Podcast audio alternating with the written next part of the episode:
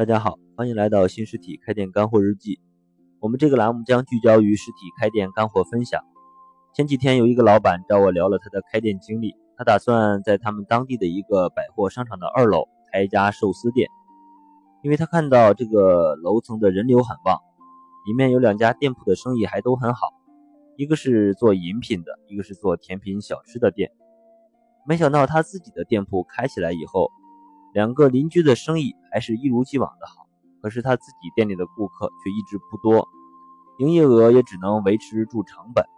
而且感觉很难有翻牌的可能。他和我说，打算店铺到期了就不做了。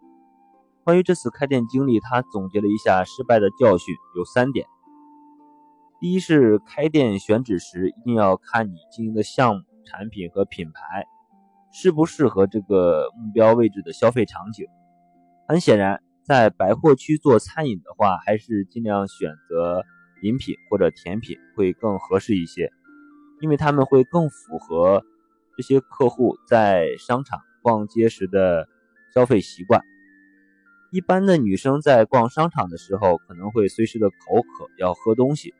或者选择一些甜品小吃，边吃边逛。但如果要是吃寿司，可能会更倾向于去餐饮区去消费，因为那里会有比较多的选择的空间。第二，就是在商场的非餐饮区的位置做餐饮是有一些限制的，因为商场会一般要求店里经营的产品不能有明显的气味，在制作的过程中也不能产生什么油烟或者水雾，而且有些位置的上下水